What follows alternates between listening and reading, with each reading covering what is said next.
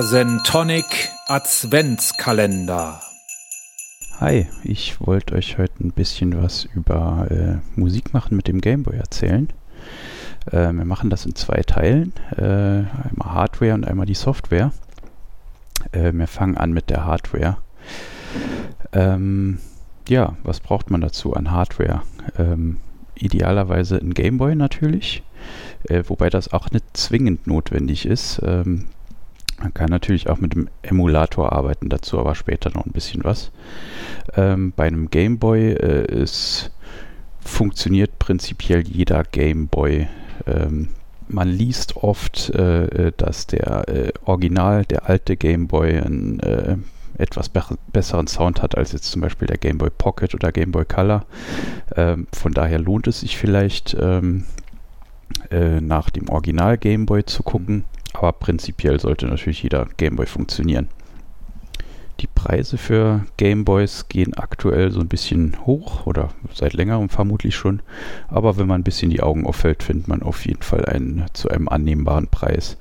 Ähm, für den Original Game Boy liegen die gerade so bei 40 Euro, würde ich schätzen, was schon relativ viel ist für ein äh, mehr als 30 Jahre altes Stück Elektronik, aber es ist, äh, ist immer noch okay. Einfach ein bisschen die Augen aufhalten, dann findet man auch ein vernünftiges Angebot.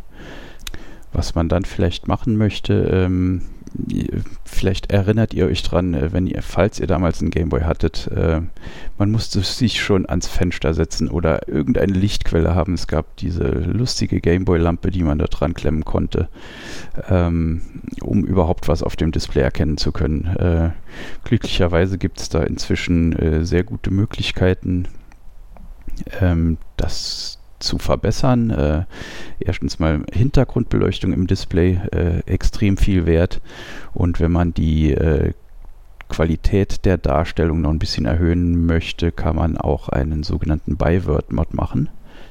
Dafür gibt es ähm, auf den üblichen Portalen äh, äh, recht günstig Kits zu kaufen, Umrüstkits, äh, mit denen man das machen kann. Ähm, es ist ein bisschen knifflig. Ähm, aber äh, letztendlich doch ganz gut machbar. Ich äh, werde da auch noch ein äh, Anleitungsvideo raussuchen, die gibt es auch in großer Zahl auf YouTube äh, und das kommt dann in die Show Notes. Der Byword-Mod ist einfach so eine kleine Platine, ähm, die man in den Gameboy einlötet. Da ist ein Hex-Inverter-Chip drauf, der invertiert die Farben des Gameboys. Äh, das heißt, man hat nachher eine Negativbilddarstellung auf dem Gameboy. Das Ganze wird dann wieder ähm, quasi korrigiert über eine Polarisierungsfolie, die man über das Display legt, ähm, die einfach die äh, Farben dann wieder oder Graustufen des Gameboy wieder ähm, gerade biegt und, und richtig darstellt. Und äh, das Ergebnis ist dann, dass man äh, ein kontrastreicheres Bild hat als auf dem Original Gameboy. Das war ja doch immer sehr, sehr ausgewaschen.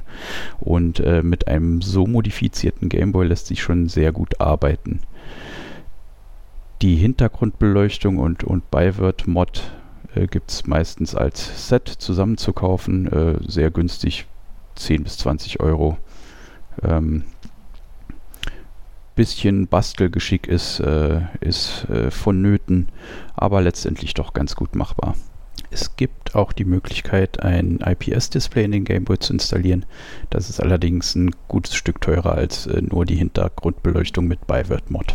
Äh, lohnt sich vielleicht, wenn man mit dem Gameboy auch viel spielen möchte. Ähm, es sieht schon nochmal eine Nummer besser aus, auf jeden Fall. Äh, durchaus empfehlenswert. Ich habe einen Gameboy mit IPS-Panel, das ist mein Spiele-Gameboy. Es ist halt etwas teurer, ich glaube 50, 60 Euro. Ähm, zum Musikmachen reicht mir dieser Hintergrund Byword Mod. Aber äh, zum Spielen mit dem Gameboy lohnt sich auf jeden Fall. Ähm, was, wenn man Musik machen will mit dem Gameboy, was man vielleicht auch noch machen will, äh, ist der sogenannte Pro Sound Mod. Bei dieser Modifikation äh, geht es darum, den etwas ähm, noise-lastigen äh, Output des Gameboys äh, sauberer zu kriegen. Und zwar macht man das, indem man einfach den Kopfhörerverstärker umgeht, äh, der dafür verantwortlich ist, dass der Output ein bisschen noisy ist. Dazu gibt es auf der Platine ein paar Lötpunkte in der Nähe vom äh, äh, Volume Poti vom Gameboy, von der Lautstärkeregelung. Äh, da kann man einfach dran löten. Dann kann man äh, entweder direkt an die Kopfhörerbuchse gehen, das habe ich nicht gemacht, oder man installiert eine zusätzliche äh, 3,5 mm Buchse im Gehäuse. Ähm, da ist äh, unten links am Gameboy ist im Gehäuse noch genügend Platz, um das zu machen. Einfach äh, ein Loch ins Gehäuse, Buchse einsetzen und dann hat man quasi einen sauberen Line-Out und kann trotzdem noch den Kopfhörer-Output ganz normal benutzen. Äh, man kann sich noch aussuchen, ob man äh, das Audio vor oder nach dem Poti abgreift. Das heißt, wenn man auf seinem äh, Line-Out noch ein, äh, ein Volume-Poti haben möchte, oder die Lautstärke von dem Line-Out regeln will, kann man es nach dem Poti machen. Ansonsten geht man vor den Poti.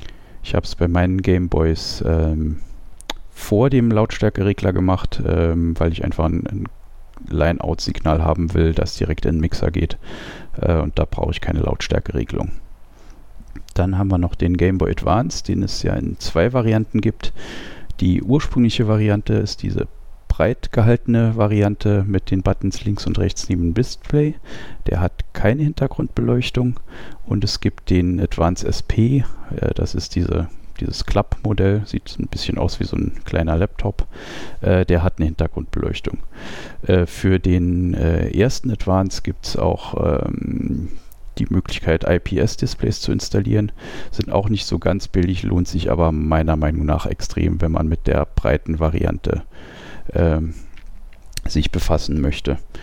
Ähm, für den Advance, für den ersten Advance gibt es auch einen Pro Sound Mod. Äh, damit habe ich mich allerdings, allerdings noch nicht befasst, weil der ähm, Kopfhörerausgang ist tatsächlich nicht ganz schlecht. Also man kann damit arbeiten auf jeden Fall.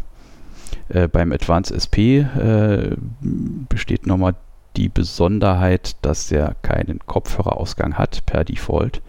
Äh, der hat so einen Expansion Port auf der Rückseite und man kann sich einen Adapter für wenig Geld zulegen, der äh, aus diesem Expansion Port eine Kopfhörerbuchse nach draußen führt. Ist etwas lästig mit diesem Adapter, aber es funktioniert auch. So, das war eine kleine, äh, absolut nicht vollständige Übersicht über Gameboy-Hardware, die man äh, zum Musikmachen benutzen kann. Ähm, und im nächsten Teil befassen wir uns dann mit der Software.